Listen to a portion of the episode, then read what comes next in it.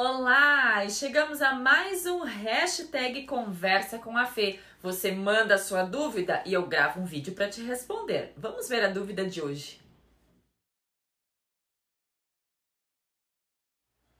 Jéssica, e se eu contar para você que isso acontece com todo mundo? O nosso pensamento é muito mais rápido do que a velocidade de fala. Para você ter ideia, a velocidade de fala é ao redor de 150 palavras por minuto e o pensamento de 500 a 800 palavras por minuto. É muita diferença. Então a gente nunca vai conseguir acompanhar o pensamento mesmo. E a minha sugestão para você é que você se concentre no que você vai falar. Não só nas palavras que você vai usar, mas no jeito como você vai falar essas palavras. Por exemplo, eu posso dizer assim: Foi muito bom encontrar você hoje.